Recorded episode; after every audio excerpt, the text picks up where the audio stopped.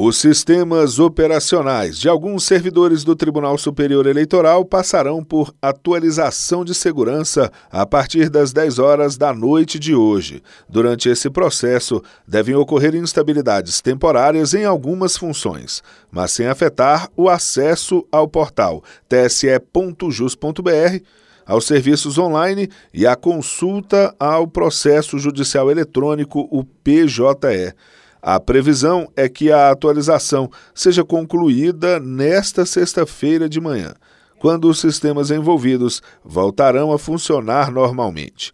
A Secretaria de Tecnologia da Informação do TSE realiza atualizações de segurança de rotina no parque de servidores.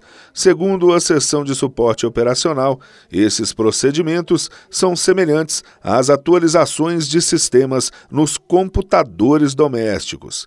Com um parque computacional complexo e interconectado, não é possível isolar a parte que será atualizada. Com isso, serão registradas instabilidades em alguns sistemas internos. Do TSE, Fábio Ruas.